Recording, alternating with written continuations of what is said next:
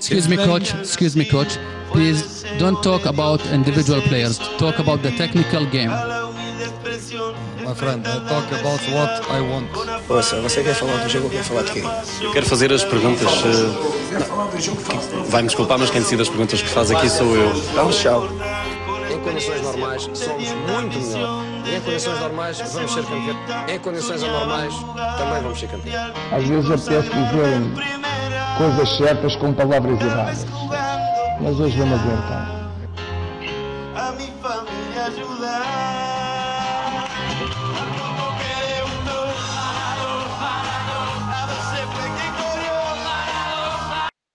Bem-vindos à primeira edição do programa Lateral Esquerdo na Rádio Estádio. Rádio Estádio, desporto com frequência. Antes de mais dizer que é um prazer estarmos aqui com vocês. Vamos aproveitar esta conquista do Benfica com imensos jogadores oriundos da sua formação e também a conquista europeia do Futebol Clube do Porto, da equipa de sub-19 do Futebol Clube do Porto, para lançarmos aqui um, o tema Futebol Formação em Portugal. Bruno, sinto que neste momento estamos a viver um bocadinho uma era dourada na formação. Nós que ao longo destes anos temos apontado críticas e a, a, miúda de virtudes à nossa formação. Como é que tu sentes este, este novo período aqui do futebol português ao nível do futebol formativo? Pois, ah, pá, o que nós estamos a ver eh, é algo que é inevitável. Toda a gente investe muito na sua formação pessoal. Uh, neste momento, se, ser treinador é completamente diferente do que era há, há 20 ou 25 anos atrás, onde era uma coisa quase de voluntaria, voluntariedade, onde as pessoas faziam as coisas por carolice. E hoje em dia, tu vês que as pessoas investem todo o seu tempo e toda a sua formação para serem bons treinadores. E não é só bons treinadores de séniores, há muita gente a querer ser bons treinadores de, de, jovens jogadores e a querer participar no desenvolvimento e na educação dos jovens. E isso faz com que ao longo do tempo as pessoas que estão à volta do processo uh, conseguem, conseguirem pá, ter uma intervenção mais cuidada, mais consciente, mais especializada e isso faz com que o nível uh, aumente imenso, não é? Agora, há, há, há coisas que havia de antes que, que se calhar promoviam uma maior competitividade que se calhar pode vir a ser um entrave no, nos próximos tempos. Eu, eu gostava de realçar aqui também algo muito importante que tem a ver com a própria estrutura dos clubes, pelo menos daqueles que são os, os clubes com maior capacidade para formar jogadores, já pensam e orientam o processo desde cima. Ou seja, já há uma visão global, quando um miúdo chega ao clube, tenha ele 9, 10 anos, há um projeto para esse miúdo crescer ao longo, ao longo do, do próprio clube. Uh, já muitas vezes, e posso dar o exemplo de, de algum, alguns dos maiores clubes portugueses formadores, muitas vezes acabam por colocar os seus jogadores em patamares competitivos mais complicados, ignorando às vezes até o resultado, mas promovendo uh, o individual do jogador e do, neste caso concreto, por exemplo, o exemplo do Sporting de Braga e do Benfica na Liga Revelação, que partiram para a Liga Revelação com uma equipa com uma média de idades de 17, 18 anos, ficaram em último lugar na fase final da Liga Revelação, mas eu acompanhei essa liga de muito, de muito perto. Tiveram, em termos daquilo que foi o potenciar da individualidade, resultados brilhantes, com jogadores que chegam hoje ao seu segundo ano de séniores e já preparados para jogar numa liga competitiva como seja a segunda liga ou até, ou até a primeira liga. Portanto, há aqui mais do que o descobrir do novo talento, creio que estamos a, a trabalhá-lo melhor e a pensar desde cima o processo com mais qualidade. Boa tarde. Parece-me parece óbvio que, além de, do que vocês já referiram, houve um investimento de, de há uns anos esta parte em 7, 10, 10 anos talvez, não só nas condições de trabalho, com, os aparecimentos, com, o aparecimento dos, dos centros de, de está, dos centros de estágio dos clubes, mas também com investimento no recrutamento e quando temos condições de trabalho, investimento no recrutamento dos melhores, excelentes profissionais e eh, parece-me que é vital o aparecimento das equipas B eh, numa primeira fase na, na, segunda liga e agora o aparecimento por outro lado das equipas B eh, das equipas sub-23 nesta liga nesta liga revelação permitiu eh, que, que os outros três vetores associados a este nível competitivo, porque o trabalho pode ser bom, mas o, a, a vivência de, de, níveis competitivos ricos, não só estes internamente, mas também as competições que, que havia, quer, quer a Inglaterra, quer a Youth League, que, proporciona quer, quer Porto, quer Benfica eh, e Sporting eh, tenham níveis competitivos e vivências eh, competitivas a um nível superior que faz com que os atletas cresçam de, uma maneira incrível. Sim, é, é, é um bocadinho por aí. Uh, referir também que Portugal é campeão europeu de sub-19, a geração 99 foi campeã europeia de sub-17, vai agora disputar o Mundial e se nós olharmos para, aquele, para aquela que é a convocatória da seleção portuguesa de sub-20, vemos um sem número de jogadores já com experiência de Primeira Liga e mais do que experiência de Primeira Liga são jogadores que já jogam nos melhores clubes nacionais. Temos um, para não falar de um João Félix que ficou de fora, mas temos um Florentino, temos o que já joga como titular no Benfica, temos um Miguel Luís, temos um Rafael Leão com uma época incrível na Primeira Liga Francesa e isto é tudo fruto do facto de termos começado a, a antecipar patamares, porque se, se tivéssemos esperado que o, André, que o Rafael Leão, por exemplo, fosse sénior para soltar na primeira equipa, o Rafael Leão só para o ano é que ia começar a jogar na primeira equipa e é um miúdo que chega ao primeiro ano de sénior já com uma capacidade muito grande e quem diz o Rafael Leão, digo os outros todos, os Diogos do Futebol Clube do Porto, que têm jogado ainda a segunda liga, mas que também têm um potencial tremendo. E portanto o, o processo está cada vez mais bem pensado. E há projetos nos clubes para estes miúdos. E isso faz toda a diferença. Não são clubes que têm as suas equipas por ter, mas quando um jogador destes tem a felicidade de entrar num dos quatro ou cinco maiores clubes formadores em Portugal, sabe que há ali um projeto e que as pessoas vão potenciar o seu talento e vão procurar ajudá-lo a seguir, a seguir até lá acima. E portanto, sim, vivemos, vivemos um, um período dourado na, na, formação do futebol português, mas pode ser bastante melhor, porque há clubes que, que projetam as coisas com mais qualidade do que outros e portanto pode ser melhor e a tendência a tendência espero eu que seja, que seja para crescer e que passe a ser, que não seja só a geração 99, mas que a geração 2000 esteja aí, a 2001 também, a 2002 e por, e por aí abaixo, porque a verdade é que eu conheço bastante bem estas gerações e há potencial e já há qualidade imediata para, para esperarmos chegada de muitos bons jogadores ao, ao futebol sénior em Portugal. É normal isto acontecer porque a, a experiência e a, e a, reflexão promovem conhecimento e, e, e, com o tempo e com os clubes, principalmente os clubes grandes, que têm mais essa necessidade porque se querem competir eh, lá fora, uh, não conseguem competir em termos de, de, de, dinheiro e de buscar os jogadores, têm de os formar. Essas experiências que eles vão fazendo vão-nos dando conhecimento em como é que nós conseguimos potenciar o talento que temos e que sempre tivemos para os conseguir aproximar dos níveis competitivos que pretendemos. Há bocado deste o, o, o exemplo da, da, Youth League e, da, e daquele, daquele, campeonato que se, que se, realiza em Inglaterra e por aí fora, mas estes miúdos vêm tendo experiências internacionais desde há muitos, muitos anos. Há miúdos que desde os 7, 8 anos que começam a ir a mundialitos e começam a ter, a ter várias experiências de, de nível muito elevado contra os melhores da Europa e os melhores do mundo. Por isso as coisas acabam por, eh, por, por facilitar o processo, porque as pessoas vão, vão experimentando, vão conhecendo melhor, vão, vão errando muitas vezes e aprendendo com isso. Referindo aqui no caso concreto do, do, do, Benfica e o Bruno Lage, o Bruno Lage falou sobre isso, Bruno. Eu não sei se vocês se recordam, mas há uma conferência de imprensa do Bruno Lage em que lhe dizem que se os miúdos estão nervosos, deviam estar a falar do Ferro, não sei se do Rubén Dias, do, do, do João Félix, etc. E o Bruno Lage disse nervosos. Eles desde os 14 anos que andam nos nacionais, que andam em provas, em torneios internacionais contra os melhores jogadores, contra as melhores equipas e portanto acabou, acaba por ser algo natural esta, esta chegada esta chegada ao, ao futebol sénior destes, destes talentos, porque reforço, o processo é hoje muito nos principais clubes. Não vamos, não vamos também tomar o exemplo dos principais clubes por, por todos, porque há muita gente a cometer muito, muito disparate e a assassinar muito miúdo pelo caminho. Mas a verdade é que nos principais clubes, uns mais que noutros, as coisas estão, estão, estão bem pensadas. E o caminho tem que ser esse, porque em Portugal, um, um clube que queira ser sustentável tem que conseguir faturar em, em transferências. E para faturar em transferências, neste momento, cada vez mais formação. Os,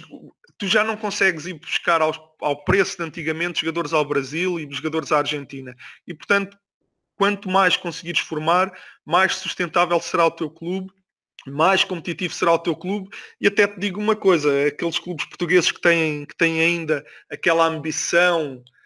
que a mim me parece um bocadinho utópica, embora o Ajax tenha, tenha provado um bocadinho o contrário, aqueles clubes portugueses que ainda têm essa ambição de um projeto europeu forte, só mantendo os jogadores que formam, porque no recrutamento não vão com certeza conseguir recrutar jogadores de, de potencial de nível mundial, como claramente tem hoje um João Félix e um Rafael Leão. E outros, e outros que tais. Parece-me claro também que a formação enquanto atleta deu um boom enorme nos últimos 15 anos, mas também parece que, que o investimento no acompanhamento enquanto, enquanto homens tem crescido bastante e tem feito com que muitos destes talentos uh, não se percam. Inclusive, eventualmente, alguns erros já foram cometidos com a transferência do,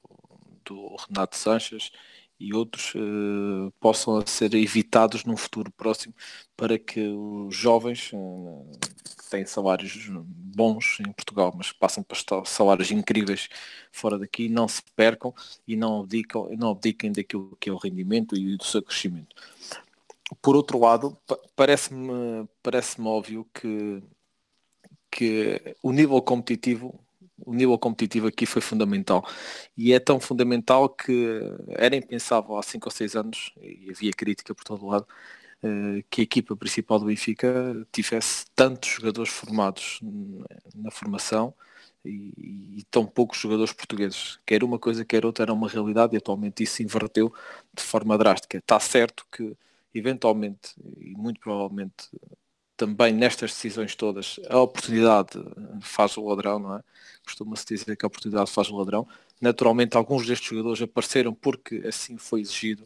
uh, num determinado momento da época, numa determinada altura, mas o que é certo é que estavam preparados e provaram e abriram o caminho, abriram portas para que a aposta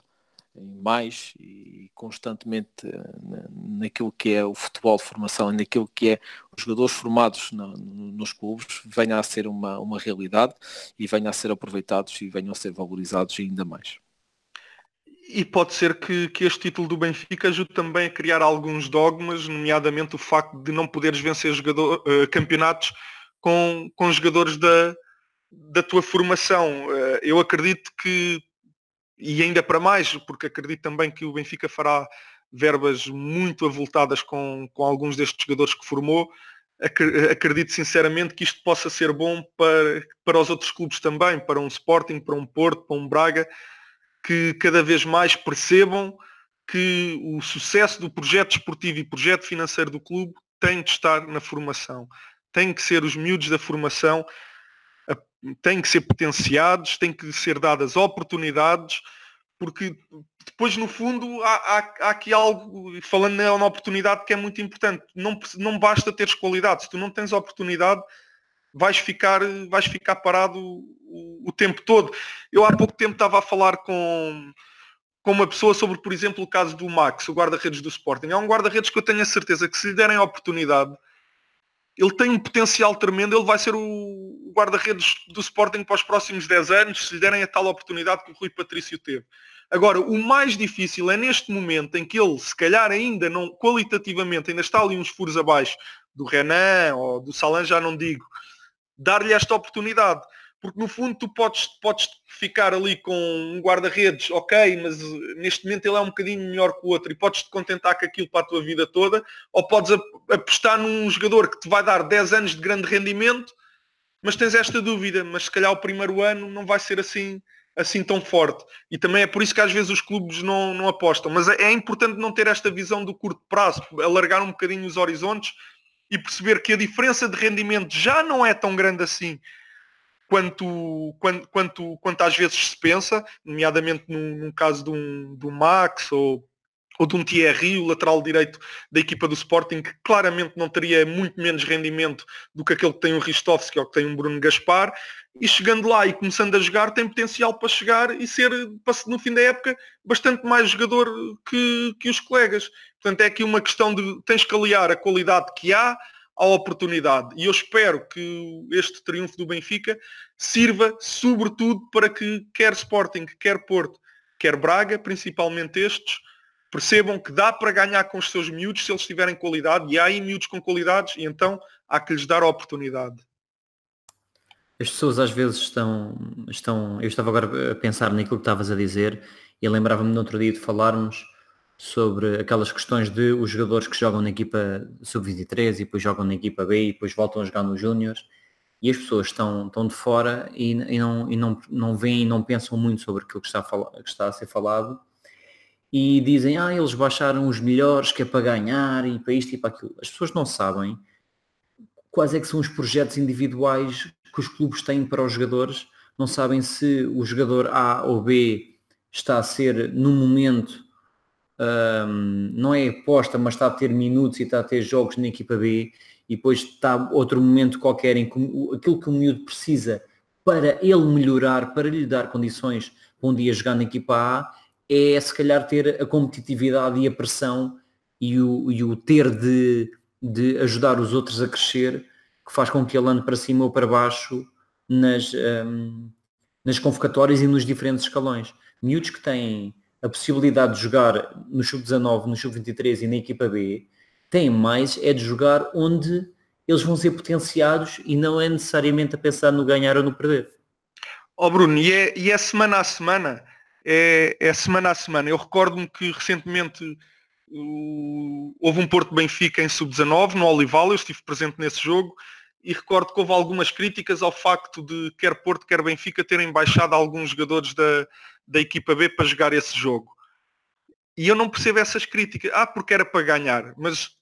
não, não tem que ser necessariamente para ganhar, embora também já, já, possamos, já podemos abordar o, o, a importância do ganhar o, nos sub-19. Mas não tem que ser para ganhar. O jogo foi uma quarta-feira, não havia jogos de equipas B onde é que um Tiago Dantas ia evoluir mais? Em casa a jogar Playstation ou a jogar no Olival com 2.500 pessoas na bancada, um ambiente terrível, um jogo com uma velocidade, eu diria até invulgar para o Campeonato Nacional de Júniores, onde é que um Tiago Dantas ou um Baró iam aprender mais e ser mais potenciados para um dia mais tarde jogarem na equipa principal do Benfica e do Porto. A jogar aquele jogo de sub-19 que decidia muita coisa, ou, na, ou em casa a jogar Playstation, ah, porque ele já jogou jogos na equipa B, então a gente não vai pôr a jogar nos, nos sub-19. Fica a descansar. Não tem, não tem sentido, não tem sentido nenhum. Às vezes fala-se sem, sem, sem ter noção. E já agora, pegando um bocadinho também aqui nesta questão da importância do ganhar no, na formação, não é, obviamente, o mais importante, se calhar nem importante é, mas os sub-19 têm aqui uma particularidade diferente dos outros escalões todos. É que a vitória no Campeonato Nacional de Sub-19 dá presença na Youth League. E neste momento, para quem não sabe, eh, e eu acompanho os jogos todos da Youth League em Portugal, sejam em Lisboa ou no Porto, para quem não sabe, a Youth League é a primeira grande montra internacional. É onde os jogadores se começam não é onde se começam a valorizar porque já tens aí scouts de, dos maiores clubes eh, mundiais logo nos sub-15, sub-16 e sub-17. Mas é ali que se começam a tirar algumas dúvidas. É ali que os clubes portugueses começam a mostrar o seu produto que mais anos renderá dinheiro, que ajudará a pagar contas, a pagar salários e, e, e, no fundo ajudará ao projeto financeiro do clube. E portanto, neste momento é determinante para, para os clubes portugueses terem equipas na Youth League e o Sporting tem sido prejudicado porque não tem estado na, na Youth League, que é a primeira grande montra internacional onde se começam a tomar decisões. E, portanto, quando chegas aos sub-19 e o campeonato entra na, na, sua, na sua fase final, é perfeitamente natural que os clubes eh, tenham esse interesse, havendo dúvidas sobre se a sua equipa vai estar na Youth League ou não, porque se o campeonato séniores não está fechado, tu não sabes se vais ter uma equipa no Youth League, é natural que haja esse interesse de vencer a equipa, porque o próprio projeto de formação dos clubes depende da, da, da presença na Youth League. Esta conquista europeia do Porto, para além do prestígio, faz uma coisa tão simples, faz com que todos os jogadores formados no Porto passem imediatamente a valer mais dinheiro, porque o Porto passa a ser visto como uma formação importante, um, um clube formador forma jogadores importantes e na hora de chegarem à frente, os jogadores valem mais dinheiro, rendem mais dinheiro ao Futebol Clube do Porto pelo simples facto de estarem numa formação que ganham um título europeu. Portanto, é preciso pensar eh, nas coisas todas antes, antes de tecer considerações sem sequer conhecer a realidade e os projetos formativos dos clubes em Portugal. Eu não sei se vocês dizem se, se ganhar é importante. Eu não tenho assim tantas certezas que ganhar não seja importante. Ganhar eu acho que é extremamente importante. Habituá-los a jogos de pressão é, é extremamente importante. Habituá-los a jogos decisivos é extremamente importante. Eu acho que eh, por eles, eh, jogadores como o João Félix, como o Florentino, como, como o Diogo Queiroz, como o Diogo Costa, se eles estão habituados, uh, ou se eles quando entraram nas equipas principais, quando tiveram cap capacidade de, de, de participar nos jogos, uh, tiveram uma, uma determinada maturidade, é porque naturalmente estiveram durante alguns anos habituados a vivenciar um determinado número de contextos que lhe, que lhe propiciou experiências enriquecedoras a esse nível. Mas eu acho que ganhar é, é, muito mais importante do que, do que se tem passado a mensagem do que formar, formar. Não, ganhar é extremamente importante. Eu acho que o nível competitivo eh, onde eles estão inseridos e as experiências que eles vão vivenciando é extremamente importante. Mas voltando atrás numa questão, parece-me que se há uns anos esta parte, a geração do, Uso, do Gonçalo, do, eh, foram as primeiras gerações que apareceram de, de, de, um projeto de recrutamento, de uma aposta forte que foi feita por parte do Benfica, por parte do Porto, por parte do Sporting, essa malta dessa idade que apareceu e que depois, eh, consecutivamente com o aparecimento das segundas ligas, acabaram por ter uma maturação maior. Parece-me que há, da parte dos clubes grandes, que têm maior potencial, têm maior capacidade económica, um formar de grandes valores, de grandes jogadores, para que possam não só, e estamos, estamos muito focados naqueles que chegam às primeiras equipas, mas há muitos outros que vão ficando pelo caminho, que não chegam às primeiras equipas, chegam aos sub-23, chegam à equipa B e depois não, não mas podem jogar o nosso campeonato, podem enriquecer o nosso campeonato e podem tornar o nosso campeonato muito mais interessante, muito mais, eh, com muito mais qualidade do que o que tem acontecido. Mas para isso também é preciso, no meu entender, que haja medidas sérias, porque parece que temos potencial dentro, potencial que, que, nós formamos, que devemos aproveitar e isso só com medidas e com alguns critérios, quer nos campeonatos distritais, que, é ridículo o aparecimento de estrangeiros no campeonatos distritais, o, o aparecimento de, de, de, estrangeiros nos campeonatos nacional sénior e na segunda liga, que é uma frequência enorme, é é potes, é, são caminhões, não, não há critério para nada que devia haver requisitos, devia haver critérios e devia, tal como a Inglaterra exige, exige o campeonato inglês exige, havia de haver aqui um, um filtrar e um funilar cada vez mais daquilo que é a qualidade, daquilo que é o tipo de jogador que vem do estrangeiro para cá, para que não só aconteçam problemas como aconteceu de casos sobre o, de exploração humana que, que aconteceu no, por parte de uma reportagem ainda há pouco tempo por parte de alguns clubes, mas sobretudo para que a qualidade seja maior, porque se não tivermos essa qualidade temos cá os nossos que nós formamos, que nós investimos, porque é investimento dos clubes portugueses e temos que valorizar e temos essa obrigação de, de, de criar critérios diferentes. André, fala, falas aí num, num, ponto muito importante que tem a ver também com o abastecimento do, das outras equipas e, e, só com isso conseguiremos ter uma liga mais, mais competitiva. E se eu, e se eu já tinha, tinha elogiado aquela que é a formação dos melhores clubes portugueses nos dias de hoje, também tenho que lhes fazer uma crítica. E a crítica passa pela retenção até idades exageradas de vários jogadores que, que depois não são, não lhes é dada uma oportunidade real de se, de se destacarem e de chegarem às equipas profissionais. Portanto, o que está a acontecer também muito é que os clubes estão a dar muitos contratos a muitos jogadores e depois ficam, ficam encostados até aos 22, 23 anos e quando saem de lá não são os jogadores que poderiam ter sido se tivessem saído desses clubes grandes aos 18, aos 19 ou aos 20 para, para outros clubes. E estão a fazê-lo porque têm medo que sucedam casos como, como um João Félix,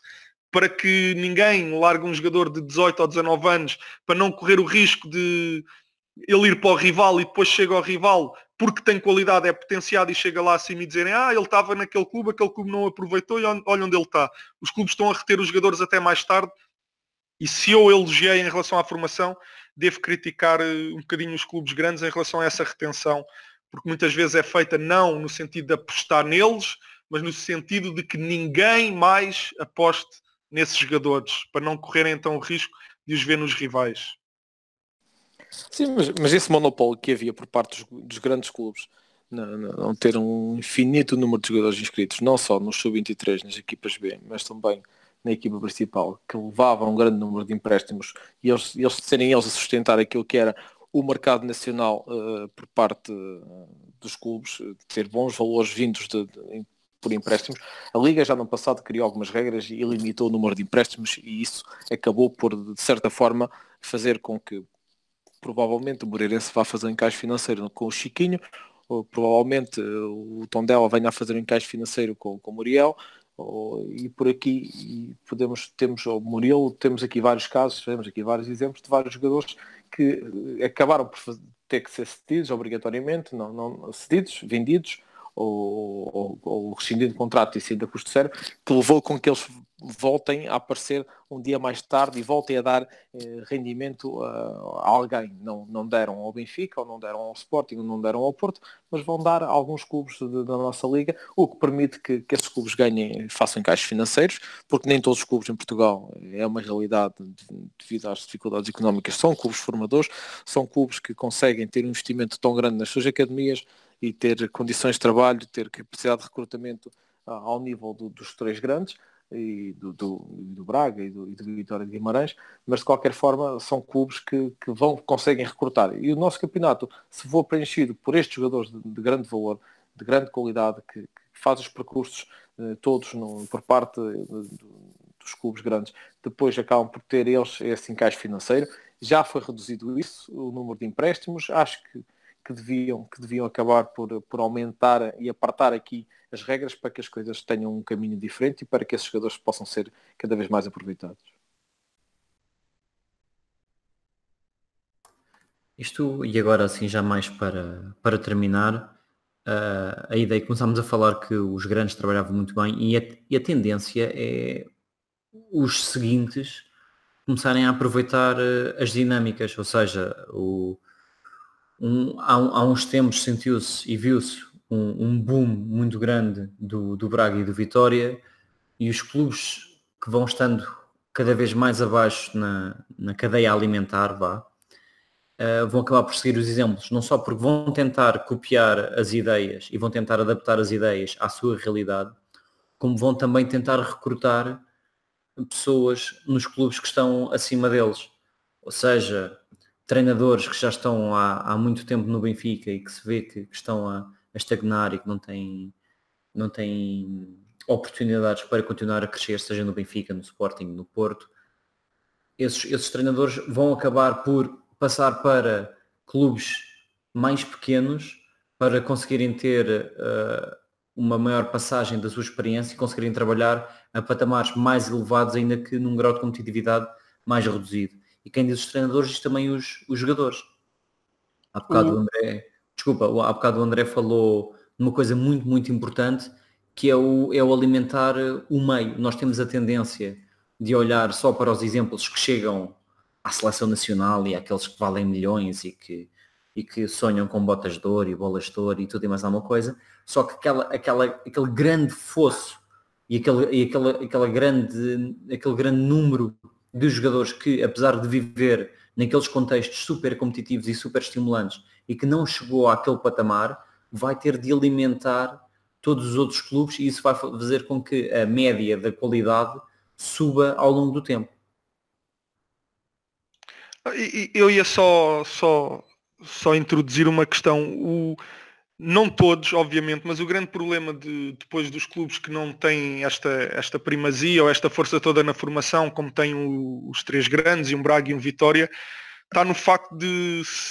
e volto a referir, não todos, mas se a estrutura da coordenação não é muito forte, o que acontece é que cada treinador trabalha para si e está mais preocupado com os resultados para no ano seguinte, em vez de estar a treinar os iniciados, estar a treinar os juvenis, ou em vez de estar a treinar os juvenis, estar a treinar os júniores, e acaba por cometer aqui muitas, muitas atrocidades que depois não são controladas por uma estrutura forte e que vem, e que vem de cima. E quem diz eh, para, para saltar patamares, às vezes até para não ser despedidos, quando estamos a falar de clubes em que os dirigentes não têm a mínima noção daquilo, daquilo que é formar.